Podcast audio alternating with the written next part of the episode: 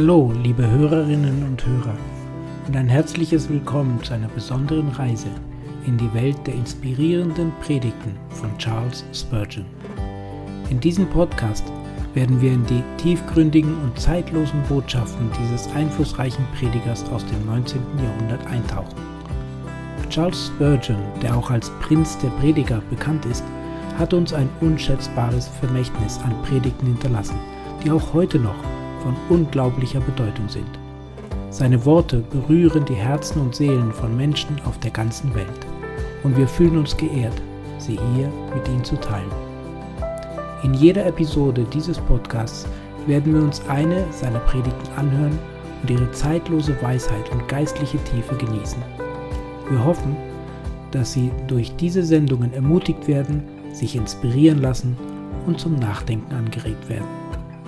Ob Sie nun ein langjähriger Kenner von Charles Spurgeon sind oder zum ersten Mal von ihm hören, dieser Podcast wird Ihnen eine reiche Quelle geistlicher Nahrung bieten.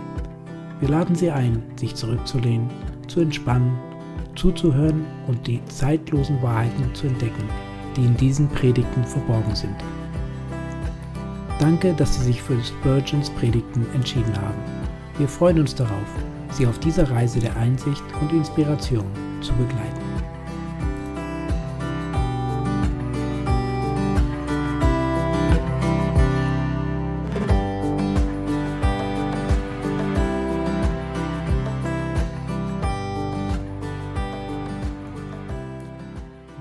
Ist unermesslich. Gepredigt von Charles Spurgeon, 1869. Wer kann merken, wie oft er fehlet? Psalm 19, 13. Was wir wissen, ist wie nichts im Vergleich mit dem, was wir nicht wissen. Das Meer der Erkenntnis hat ein paar Muscheln auf unser Ufer geworfen, aber seine weiten Tiefen sind doch nie von dem Fuß des Forschers betreten worden. Selbst in der Natur kennen wir nur die Oberfläche der Dinge. Wer auch die weite Welt durchreist hat und die tiefsten Minen der Erde eingedrungen ist, muss dennoch inne werden, dass er nur einen Teil der Rinde unserer Erdkugel kennengelernt hat und dass der Geist des Menschen ihren weiten Inhalt, ihre geheimnisvollen Feuer und geschmolzene Massen noch nicht begriffen hat. Wenn ihr eure Augen aufwärts richtet, wird der Astronom euch sagen, dass die noch unentdeckten Sterne, dass die unermessliche Menge der Welten, welche die Milchstraße bilden, und die gewaltigen Massen der Nebelflecken, dass jene zahllosen Gruppen unbekannter Welten das Geringe, das wir erforschen können, so unendlich übertrifft wie ein Gebirge ein Sandkorn. Alles Wissen, was der weiseste Mann in seiner ganzen Lebenszeit nur irgend erlangen kann, ist nicht mehr als was ein Kind in seiner kleinen Schale aus dem Meer schöpft, verglichen mit den gewaltigen Wassern, die die Tiefen bis an den Rand erfüllen. Wahrlich ja, wenn wir am weisesten sind, haben wir erst die Schwelle der Erkenntnis erreicht und erst einen Schritt in der Entdeckungsreise getan, welche wir wohl durch alle Ewigkeit fortzusetzen haben werden. Dies gilt auch von den Angelegenheiten des Herzens und von den geistlichen Dingen die jene kleine Welt, Mensch genannt, betreffen. Auch hier erkennen wir nur die Oberfläche der Dinge. Mag ich zu euch nun reden von Gott, von seinen Eigenschaften, von Christus, von seiner Versöhnung oder von uns selbst und unserer Sünde, so muss ich doch immer gestehen, dass wir noch nichts mehr als das Äußere verstehen und dass wir nicht die Länge, Breite, Tiefe und Höhe irgendeines der genannten Gebiete umfassen können. Der Gegenstand, den wir diesen Morgen betrachten, unsere eigene Sünde, ist von der Art, dass wir manchmal glauben, ihn zu verstehen, und doch können wir überzeugt sein, dass wir erst angefangen haben, ihn kennenzulernen, und dass, wenn wir auch die höchste Stufe in der Erkenntnis unseres Herzens, die uns auf Erden möglich ist, erreicht haben werden, die Frage noch immer wird getan werden müssen, wer kann merken, wie oft er fehlet. Ich gedenke nun, diesen Morgen zunächst ganz kurz die Frage zu erklären dann etwas ausführlicher sie auf unser Herz anzuwenden und schließlich wollen wir die Lehren uns aneignen, die wir daraus zu ziehen haben. Erstens. Zunächst also lasst mich die Frage erklären. Wer kann merken, wie oft er fehlet? Wir alle geben zu, dass wir fehlen. Sicherlich ist niemand unter uns so sehr von Stolz und Hochmut verblendet, dass er sich für vollkommen hielt. Ein Mensch, der davor gebe, vollkommen sündenfrei zu sein würde damit nur beweisen, dass er vollkommen unwissend ist oder dass er vermessen genug ist, dem Worte des allwissenden Gottes zu widersprechen und der Wahrheit ins Angesicht zu schlagen. Darum, wie gesagt, geben wir gerne zu, dass wir fehlen. Aber wer unter uns kann merken, wie oft er fehlet? Wer weiß mit Bestimmtheit zu sagen, wie weit etwas, was wir für eine Tugend halten, eine Untugend sein mag? Wer kann genau angeben, wie viel Gottlosigkeit mit unserer Rechtschaffenheit vermischt ist? Wie viel Ungerechtigkeit mit unserer Gerechtigkeit? Wer ist imstande, jede Handlung so zu zergliedern, dass alle ihre Triebfedern offen daliegen und er nachweisen könne, wie viel gute Bestandteile darin enthalten sind und wie viel böse? Und angenommen, wir wären nach sorgfältiger Erforschung unserer Motive zu dem Schluss gekommen, dass wir recht gehandelt haben, woher wissen wir, dass wir uns nicht irren? Wenn wir uns auch noch so ernstlich prüfen, wer weiß, ob wir nicht irgendetwas falsch beurteilt haben?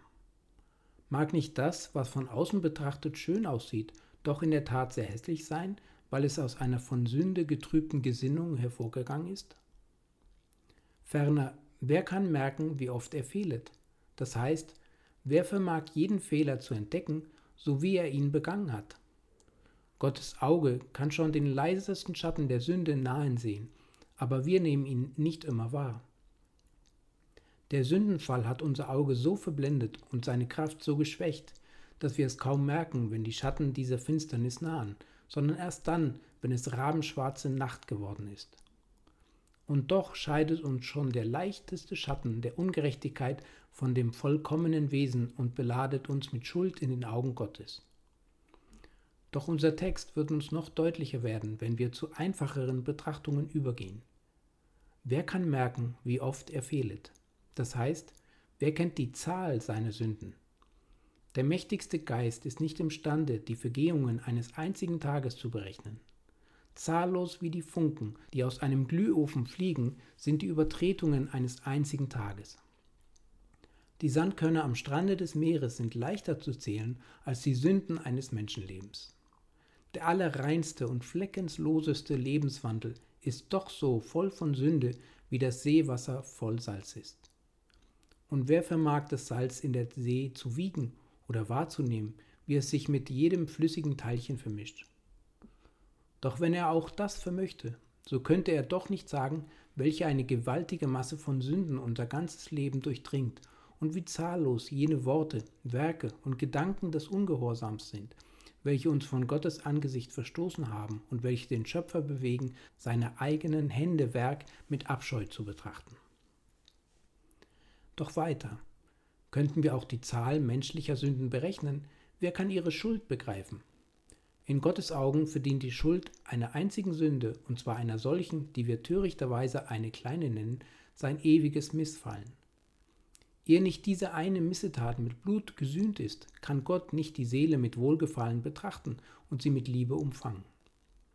Wiewohl er den Menschen gemacht hat und unendlich gütig ist, so ist dennoch seine Gerechtigkeit so stark und streng und unbeugsam, dass er auch sein liebstes Kind von seinem Angesicht verstoßen muss, wenn eine einzige Sünde ohne Vergebung bliebe.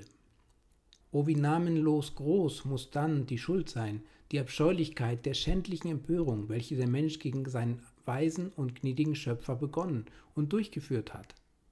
Die Sünde ist bodenlos tief wie die Hölle. Noch nie, meine Brüder, hat ein Mensch gelebt, der wirklich wusste, wie viel Schuld auf ihm lag. Denn einer, dem all seine Schuld bewusst ist, muss die Hölle im Busen tragen. Ja, oft scheint es mir, dass auch die Verdammten selber die ganze Größe ihrer Missetaten nicht wissen können, oder auch ihr Ofen würde siebenmal heißer werden, und die glühenden Ströme Trophets müssten sich unendlich vertiefen.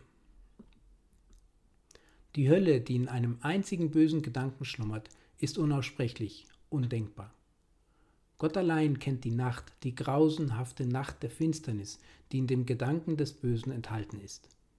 Noch auf einen anderen Gedanken leitet uns unser Text.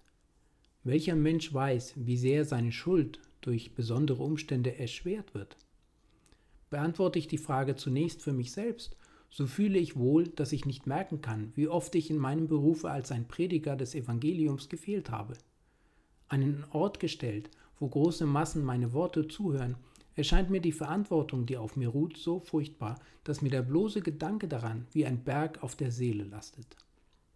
Zu Zeiten habe ich gedacht, wenn ich nur wie Jonas ein Schiff nehmen und dem Werke entfliehen könnte, welches Gott mir auferlegt hat, dann bin ich mir bewusst, dass ich ihm nicht so gedient habe, wie ich es hätte tun sollen. Wenn ich mit dem größten Ernste gepredigt habe, so gehe ich in meine Kammer und bereue es, dass ich in einer so herzlosen Weise gepredigt habe. Wenn ich über Seelen geweint und im Gebet für sie gerungen habe, so habe ich doch das Bewusstsein, dass ich nicht so mit Gott gerungen habe, wie ich hätte tun sollen, dass mir ihr Seelenheil nicht so zu Herzen gegangen ist, wie es hätte geschehen sollen. Die Sünden, die ein Prediger begehen kann, sind zahllos. Mich dünkt, keine Hölle ist heiß genug für den Mann, der auf der Kanzel untreu ist. Kein Fluch ist zu schrecklich für das Haupt des Mannes, welcher andere irreführt, wenn er sie auf den Pfad des Friedens leiten sollte, oder der mit den heiligen Wahrheiten Gottes wie mit unwichtigen, unbedeutenden Dingen umspringt. Fragt einen Prediger des Evangeliums, welchen ihr wollt, ist er wirklich ein Mann voll Heiligen Geistes, so wird er euch sagen, dass ihn der feierliche Ernst seines Amtes oft so niederdrückt, dass er lieber das Werk aufgeben möchte, wenn er es wagen dürfte. Dass wenn nicht etwas Übernatürliches mit im Spiele wäre, ein geheimnisvoller Impuls, der ihn vorwärts drängt, er die Hand vom Fluge ziehen und das Feld anderen überlassen würde. Herr, erbarme dich deiner Prediger, denn wir vor allen anderen Menschen haben Not, um Erbarmen zu rufen. Doch nun gehe ich zu euch über, und wen ich auch aus der Versammlung herausgreife, welche Stellung du auch im Leben einnimmst, welche Erziehung du genossen hast oder wie die Vorsehung Gottes dich geleitet hat, immer will ich es beweisen, dass eigentümliche Umstände in diesem Fall mit hinzutreten, welche deine Sünde zu einer solchen machen, deren Abscheulichkeit nicht zu ermessen ist. Vielleicht hattest du eine fromme Mutter, welche für dich betete in deiner Kindheit und dich Gott mit Tränen weihte, als du noch in der Wiege lagst. Deine Sünde ist doppelt Sünde. Es umgibt sie ein blutroter Schein, der bei einem gewöhnlichen Sünder nicht zu finden ist. Du bist von Jugend an auf den Weg der Wahrheit geleitet worden, und wenn du dennoch davon abgewichen bist, so bist du nicht mit gewöhnlichen, sondern mit gewaltigen Schritten der Hölle zugeeilt. Deine Sünden sind nicht so wohlfeil wie die Sünden anderer. Die Schuldposten anderer Menschen laufen schnell genug auf, aber wo anderen heller angerechnet werden, da werden dir Taler angerechnet, denn du weißt Gutes zu tun und tust es nicht. Wer sich durch ein Mutterherz hindurch einen Weg zur Hölle bahnt, der stürzt sich in ihre tiefsten Tiefen hinab. Es gibt Grade der Qual in der Hölle, aber der höchste Grad wird für den aufbewahrt, der über die Gebete seiner Mutter in die Verdammnis springt. Oder wenn du das nie auf deinem Gewissen gehabt hast, so magst du etwas anderes, was nicht minder erschwerend ist, zu verantworten haben. Du bist zur See gewesen. Manches Mal bist du in Gefahr gewesen, Schiffbruch zu erleiden. Auf wunderbare Weise bist du häufig der Gefahr entgangen. Nun, ein jeder Fall der Art ist eine Stimme der Warnung für dich gewesen. Gott hat dich bis an die Tore des Todes geführt, und du hast gelobt, dass wenn er nur deine arme Seele aus dieser Gefahr erretten würde, du ein neues Leben anfangen und dein Herz Gott hingeben wolltest. Du hast Gott etwas vorgelogen. Ehe du dies Gelübde tatest, waren deine Sünden schlimm genug. Aber jetzt brichst du nicht nur Gottes Gesetz, sondern auch den Bund, den du aus freien Stücken in der Stunde der Krankheit mit Gott geschlossen hast. Vielleicht sind einige von euch mit dem Pferde gestürzt oder vom Fieber ergriffen worden oder auf eine andere Weise bis an den Rand des Grabes gekommen. Oh, wie ernst ist nun euer Leben. Wer in der Schlacht bei Balaklava mitgefochten hat und doch lebendig wieder heimgekehrt ist, lebendig geblieben, wo Hunderte fielen, sollte sich von dem Augenblick an als Gottes Eigentum im besonderen Sinne betrachten, erhalten in besonderen Gefahren, um dem Herrn nun auch mit besonderer Treue zu dienen. So seid auch ihr dem Tode entronnen, wenn nicht auf ebenso wunderbare Weise, doch durch ebenso wunderbare Güte Gottes. Doch sündigt ihr nun, so wird eure Schuld unendlich erschwert, und jedes Vergehen wird gottlos über alle Maßen.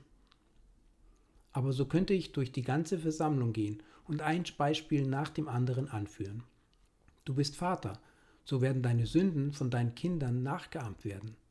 Du kannst ihre Größe nicht ermessen, denn es sind Sünden, vor deren Augen begangen, die dir die teuersten auf Erden sind. Du bist Beamter. Auch deine Sünden haben eine besonders grelle Farbe, denn du bist in einer Stellung, in welcher dein Verhalten beobachtet wird.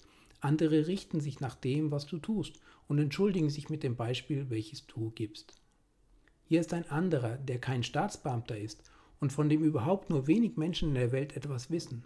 Aber du hast dagegen besondere Gnade von Gott empfangen. Du hast herrliche Stunden in der Gemeinschaft mit dem Heiland genossen. Du warst arm, aber er hat dich reich gemacht, reich im Glauben. Wenn du dich nun wider ihn empörst, so sind deine Sünden doppelt groß. Die Sünden der Lieblinge Gottes, das sind Sünden in der Tat. Missetaten von solchen begangen, die zum Volk Gottes gehören, sind Berge hoch und reichen bis an den Himmel. Wer kann denn merken, wie oft er fehlet, die Zahl seiner Sünden, ihre Schuld und was ihre Schuld noch erhöht? Herr, prüfe du uns und erfahre, wie wir es meinen. Zweitens. Nachdem ich also meinen Text in der Kürze erklärt habe, so lasst mich ihn nun zweitens auf unser Herz anwenden, wozu mir Gott, der Heilige Geist, helfen wolle. Wer da wissen will, wie oft er fehle, der muss zuvor verschiedene Geheimnisse erforscht haben. Und doch ist ein jegliches dieser Geheimnisse über sein Wissen erhaben, und folglich muss ihm auch die ganze Tiefe seiner Schuld immer da verborgen bleiben. Das erste Geheimnis, das ein solcher Mensch verstehen muss, ist der Sündenfall. Wenn ich nicht weiß, wie sehr alle meine Kräfte erniedrigt und verderbt sind, wie durch und durch verkehrt mein Wille ist, wie weit mein Verstand die rechte Bahn verlassen hat und wie sehr die Lust der Sünde mein ganzes Herz durchdringt, wenn mir das alles nicht bekannt ist, so kann mir auch nicht der ganze Umfang meiner Schuld bekannt sein. Hier wird ein Stück Eisen auf den Amboss gelegt. Es wird wacker mit Hämmern bearbeitet. Tausend und abertausend Funken fliegen umher. Nun denkt, es wäre möglich, jeden Funken zu zählen, wie er vom Amboss fällt. Ist es aber auch möglich, die Zahl der ungeborenen Funken zu erraten, die noch verborgen in der Masse des Eisens schlummern? Seht, Brüder, eure sündliche Natur ist gleich jenem glühenden Eisenstabe. Die Versuchungen sind die Hämmer, eure Sünden sind die Funken. Könntet ihr sie zählen, was ihr doch nicht könnt, so wüsstet ihr damit doch nicht die Zahl der ungeborenen Missetaten, dieser Sündenkeime, die in eurem Herzen liegen. Und doch müsst ihr auch dies wissen, ehe ihr die ganze Sündhaftigkeit eurer Natur begreifen könnt. Unsere offenbaren Sünden sind wie, wie die Probe des Getreides, welches der Landmann zu Markte bringt. Daheim hat er seine Scheune davon voll. Die gottlosen Taten, die wir sehen, sind wie das Unkraut, das auf der Oberfläche des Bodens wächst, aber mir ist gesagt worden, und ich habe es selbst gesehen, dass wenn man sechs Fuß tief in der Erde gräbt und frisches Land aufwirft, man auch in dieser Erde sechs Fuß tief unter der Oberfläche den Samen des Unkrauts findet, welches dem Boden eigentümlich ist. So müssen auch wir nicht nur an die Sünden denken, die auf der Oberfläche wachsen, sondern könnten wir unser Herz bis zu seinem Mark und Mittelpunkt umwenden, so würden wir es ebenso von Sünde durchdrungen finden, wie jeder Teil einer Leiche voll Würmer und Verwesung ist. Ja, so ist es, der Mensch ist durch und durch faul und verdorben. Seine ganze Seele ist von der Natur so erniedrigt und verderbt, dass keine Beschreibung, selbst die nicht, welche Gottes eigenes Wort von ihm macht, hinreicht, die ganze Erniedrigung und Verworfenheit derselben zu enthüllen. Ein alter Schriftsteller sagte einmal von der Sünde, die in uns ist, sie wäre gleich den großen Wasserbehältern, die, wie man glaubt, in den Tiefen der Erde verborgen sind. Gott öffnete einmal diese Brunnen der großen Tiefe und siehe da, sie bedeckten die Berge zwanzig Ellen hoch. Sollte Gott je seine Gnadenhand von uns zurückziehen und die Brunnen der großen Tiefen unserer Missetat auftun, so würde eine so gewaltige Flut hervorbrechen, dass die höchsten Spitzen unserer Hoffnung bedeckt werden und unsere ganze innere Welt in schauerlicher Verzweiflung untergehen würde. Nichts würde lebendig bleiben können in diesem Meer der Ungerechtigkeit. Alles würde bedeckt, unser ganzes Wesen würde davon verschlungen werden. Sehr wahr, sagt ein altes Sprichwort. Wenn dem Menschen seine Sünden auf der Stirn geschrieben ständen, so würde er sich den Hut übers Gesicht ziehen, Jener alte Römer, welcher sagte, er möchte ein Fenster in seinem Herzen haben, damit jedermann hineinsehen könne, kannte sich selbst nicht, denn hätte er ein solches Fenster bekommen, so würde er sehr bald auch um die dazugehörigen Fensterläden gebeten haben, und er würde sie gewiss immer hübsch zugehalten haben, denn hätte er je sein Herz sehen können, er wäre toll darüber geworden. Darum spart Gott allen Augen, außer den seinigen, jenen entsetzlichen Anblick, den Anblick eines nackten Menschenherzens. Großer Gott, hier wollen wir stille stehen und mit dem Psalmisten ausrufen, siehe, ich bin aus sündlichen Samen gezeugt und meine Mutter hat mich in Sünde empfangen. Siehe, du hast Lust zur Wahrheit, die im Verborgenen liegt. So lass mich wissen die heimliche Weisheit. Entsündige mich mit Josop, dass ich rein werde. Wasche mich, dass ich schneeweiß werde. Psalm 51, 7, 9. Ein zweites, das wir durchaus verstehen müssen, ehe wir wissen können, wie oft wir fehlen, ist das Gesetz Gottes. Wenn ich das Gesetz auch nur eben einen Augenblick beschreibe, so werdet ihr doch sehr bald einsehen, dass ihr niemals dahin kommen werdet, es ganz zu verstehen. Das Gesetz Gottes, wie wir es in den zehn Geboten haben, erscheint sehr einfach und sehr leicht zu sein. Versuchen wir es aber einmal, auch nur diesen einfachen Vorschriften im Leben auszuüben, so finden wir bald, dass es uns ganz unmöglich ist, sie ganz zu befolgen. Noch größer aber wird unser Erstaunen, wenn wir entdecken, dass das Gesetz nicht bloß meint, was es ausdrücklich sagt, sondern dass es auch einen geistlichen Sinn hat, eine verborgene Tiefe des Inhalts, die wir beim ersten Blick nicht wahrnehmen. So verbietet zum Beispiel das Gebot, du sollst nicht Ehe brechen, 2. Mose 2014, mehr als die bloße äußere Handlung des Ehebruchs. Es bezieht sich vielmehr auf Unkeuschheit jeglicher Art, sowohl im Werken als auch in Worten und Gedanken. Ja, um die Auslegung anzuführen, die unser Herr selber davon gibt, Wer ein Weib ansieht, ihrer zu begehren, der hat schon die Ehe mit ihr gebrochen in seinem Herzen. Matthäus 5, 28. So mit jedem anderen Gebot. Der äußere Buchstabe ist nichts verglichen mit dem Geiste des Gebotes, mit der ganzen ungeheuren Ausdehnung und der außerordentlichen Strenge der Regel. Die Gebote sind, wenn sich so sagen darf, gleich den Sternen. Mit dem bloßen Auge gesehen erscheinen es nur glänzende Punkte zu sein. Können wir näher an sie herantreten, so würden wir finden, dass sie ungeheure Welten sind, größer noch als unsere Sonne, so gewaltig wie diese auch ist. So ist es auch mit dem Gesetze Gottes. Es erscheint nur wie ein leuchtender Punkt, weil wir es in der Entfernung sehen. Kommen wir aber näher heran, treten wir auf den Standpunkt Christi und betrachten das Gesetz, so wie es ihm erschien, dann finden wir, dass es unermesslich in seiner Ausdehnung ist. Von aller Vollkommenheit habe ich ein Ende gesehen, aber dein Gebot ist unbeschränkt. Psalm 119, 96. So denkt denn einen Augenblick an die geistliche Bedeutung des Gesetzes, an seine Ausdehnung, seine unerbittliche Strenge. Das Gesetz Moses verdammt wegen seiner sündigen Taten ohne Barmherzigkeit. Es bindet die Sünde wie ein Mühlstein um den Sünders Hals und er versinkt in der Tiefe. Noch mehr, das Gesetz hat es auch mit Gedankensünden zu tun. Das böse Dichten und Trachten des Herzens ist schon Sünde. 1. Mose 6, 5. Fährt der sündliche Gedanke auch nur schnell über die Seele dahin, so lässt er doch eine unheilige Spur zurück. Auch erstreckt sich dies Gesetz auf eine jede unserer Handlungen. Es folgt uns in unser Schlafgemach, es geht mit uns in das Haus der Anbetung und entdeckt es in uns auch nur die geringste Schwankung auf dem schmalen Pfade der Unsträflichkeit, so spricht es sofort das Verdammungsurteil über uns aus. Wenn wir an das Gesetz Gottes denken, so mögen wir wohl von Schrecken überwältigt niedersinken und ausrufen, O Gott, lass Gnade für Rechte gehen, denn dies Gesetz zu halten, das geht über meine Kräfte hinaus. Ja, nicht einmal die ganze Fülle seines Inhalts vermag ein endliches Wesen zu verstehen. Darum, o oh Gott, reinige uns von unseren verborgenen Fehlern. Mache uns selig durch deine Gnade, denn durch das Gesetz können wir nimmermehr selig werden. Doch wenn wir auch diese beiden Dinge wüssten, so könnten wir dennoch die Frage unseres Textes nicht beantworten. Denn wollen wir unsere Fehler verstehen, so müssen wir auch Gottes Vollkommenheiten begreifen können. Wollen wir klar erkennen, wie schwarz die Sünde ist, so müssen wir wissen, wie hell es in Gott ist. Erst durch den Gegensatz sehen wir recht genau, wie die Dinge beschaffen sind. Ihr habt vielleicht einmal ein Stück Leinen von blendendem Weiß gesehen und ihr dachtet, es könne keine weißere Farbe geben. Allein man braucht nur ein anderes Stück daneben zu legen, und es zeigte sich sehr bald durch den Gegensatz, dass das Zeug doch noch mehr ausgebleicht werden könne, dass es noch nicht den höchsten Grad der Reinheit erreicht hatte. So entdecken auch wir, wenn wir uns mit den Aposteln vergleichen, dass wir nicht so sind, wie wir sein sollen, aber könnten wir uns der ungetrübten Reinheit Gottes nahen, oh, was für Flecken würden wir da erst an uns wahrnehmen. Wie würde der glänzende Hintergrund der unbefleckten Heiligkeit Gottes die Schwärze unserer besudelten Herzen offenbaren?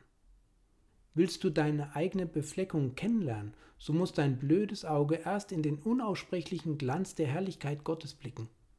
Ihn, vor dem die Himmel nicht rein sind, unter dessen Heiligen keiner ohne Tadel ist. Ihr, ihn musst du erst erkennen, ehe du dich selber kennen kannst.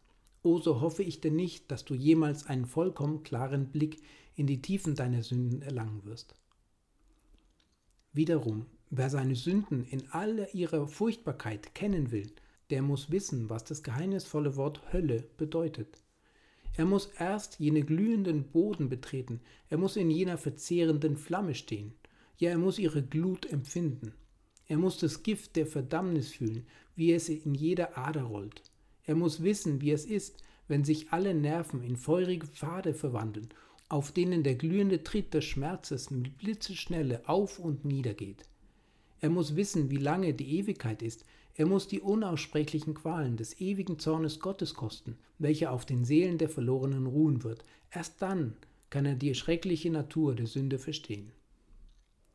Wir können die Sünde am besten an ihrer Strafe messen. Seid fest überzeugt, dass Gott seinen Kreaturen nicht einen einzigen Schmerz mehr auferlegen wird, als die strengste Gerechtigkeit verlangt.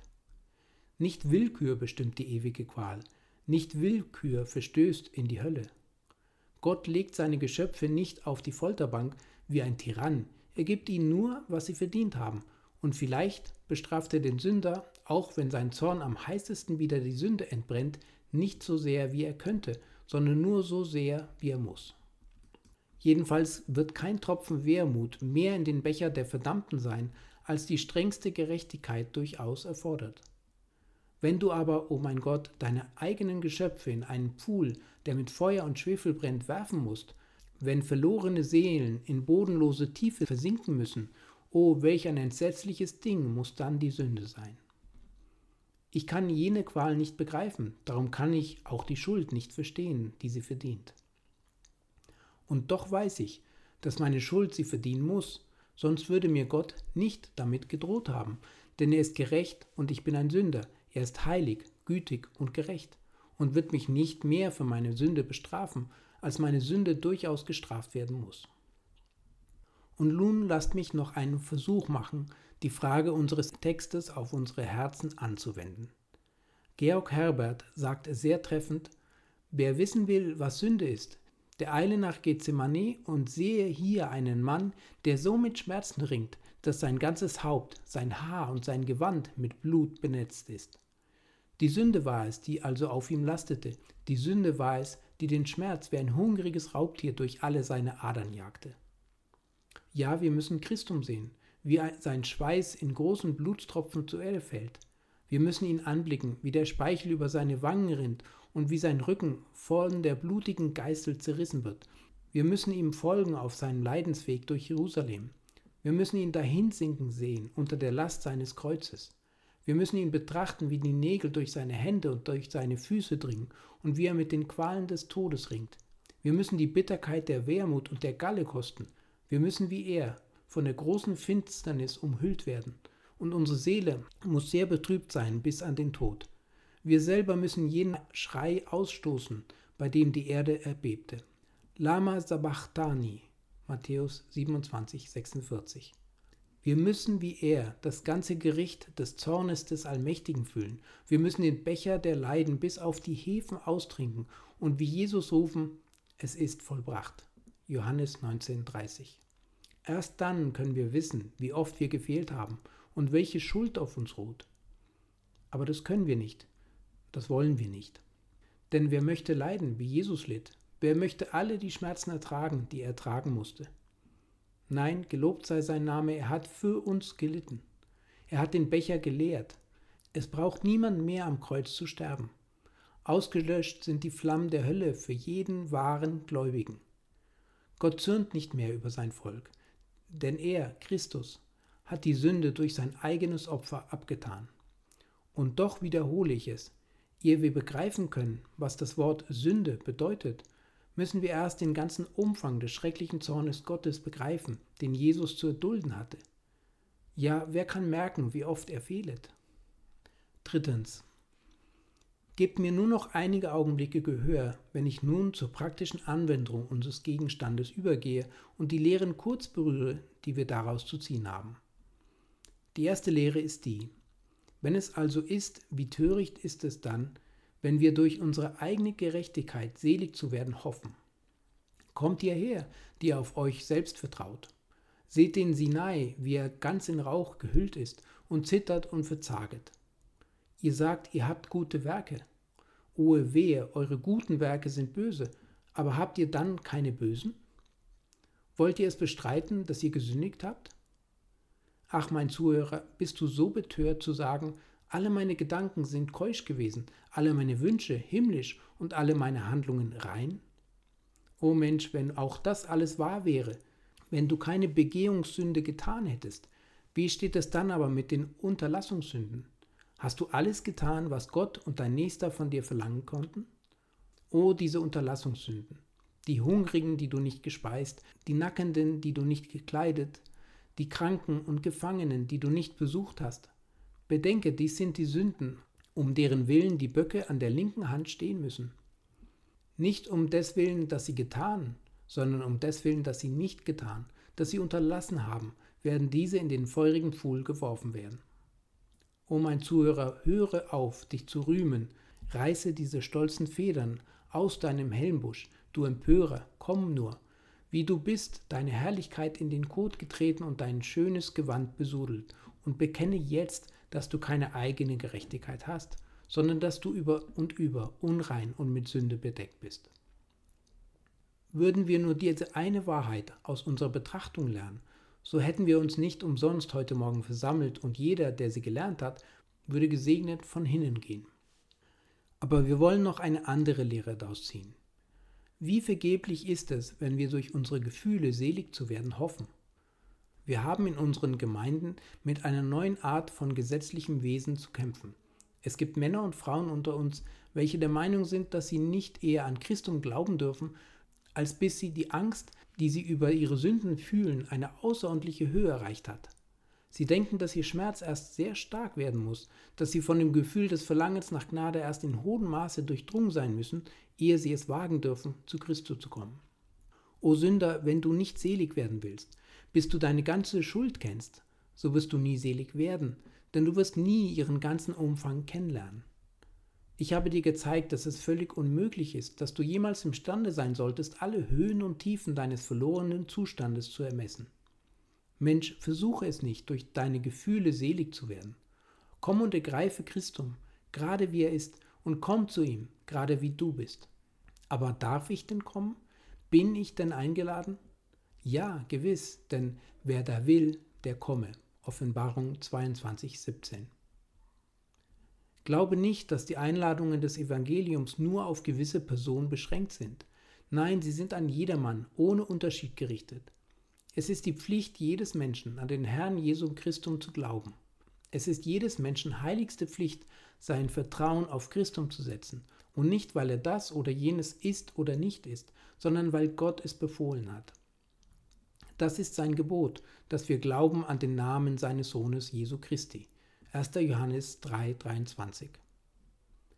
Glaube dem Worte der Verheißung. Hat uns denn nicht Gott seinen Sohn geschenkt? Traue jetzt auf sein kostbares Blut, so bist du gerettet und wirst sein Angesicht in der Herrlichkeit sehen. Gib die Hoffnung auf, durch Gefühle selig zu werden, denn vollkommene Gefühle kannst du nicht haben und eine vollkommene Erkenntnis deiner Schuld ist dir völlig unerreichbar. Komm nur zu Christum mit deinem harten Herzen, Bringe es zu ihm, und er wird das harte Herz hinwegnehmen. Komm nur, armes, steinhartes Gewissen, komm, arme, eiskalte Seele, komm wie du bist, er wird dich erwärmen, er wird das Eis mit seiner Liebe zerschmelzen. Noch eine andere Folgerung, und wie gern schließen wir damit, ist die, was muss das für Gnade sein, welche Sünden vergeben kann, Sünde so groß, dass auch der ermächtigste Geist ihre schreckliche Natur in ihrem ganzen Umfange nicht begreifen kann. Oh, ich weiß, meine Sünden reichen von den Osten bis zu dem Westen. Sie sind Berge hoch, sie reichen bis an den Himmel. Aber gepriesen sei der Name Gottes, das Blut Christi hat einen noch weiteren Umfang als meine Sünde. Dies uferlose Meer des Verdienstes Christi ist tiefer als der Abgrund meiner Schuld. Meine Sünde ist groß, aber sein Verdienst ist noch größer. Ich kann meine Schuld nicht denken, viel weniger sagen, aber das Blut Jesu Christi, des Sohnes Gottes, macht rein von aller Sünde. 1. Johannes 1.7 Unendlich ist die Schuld, aber unendlich ist auch die Gnade. Unermesslich sind meine Vergehungen, aber auch unermesslich der Verdienst, welches sie alle bedeckt. Und wenn auch deine Sünden höher wären als des Himmels Dom, Christus ist höher denn der Himmel, die Himmel der Himmel fassen ihn nicht.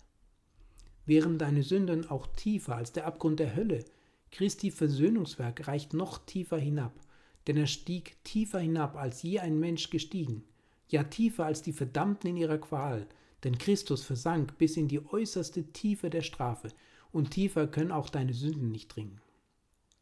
O unumschränkte Liebe, die alle meine Schuld bedeckt. Mein armer Zuhörer, glaube jetzt an Christum. Gott helfe dir zu glauben. Der Heilige Geist mache dich jetzt fähig, auf Jesum zu vertrauen. Du kannst dich nicht selig machen. Wer das glaubt, der betrügt sich. O ergib dich, lass ab von dir selber und ergreife Christum. So wie du bist, falle in seine Arme. Er wird dich ergreifen, er wird dich erretten. Er starb, um es tun zu können. Er lebt, um es hinauszuführen. Er wird die Seele nicht wieder lassen, die sich ihm in die Arme geworfen hat. Doch genug, mein Geist, das fühle ich, ist der Bedeutung des hochwichtigen Gegenstandes, den wir betrachtet haben, nicht gewachsen, und meine armen Worte reichen nicht aus. Eins aber, hoffe ich, habe ich zur Genüge erwiesen, und ich will es noch einmal zum Schluss wiederholen. Unsere Sünde ist so groß, dass sie über alle unsere Begriffe geht, aber auch das Blut Christi hat eine unendliche Kraft. Wer also an den Herrn Jesum glaubt, der wird selig werden, so viel seiner Sünden sein mögen. Wer aber nicht an ihn glaubt, der wird verloren gehen, so wenig Sünden er auch begangen hat. Gott helfe euch, das festzuhalten um Christi willen. Amen.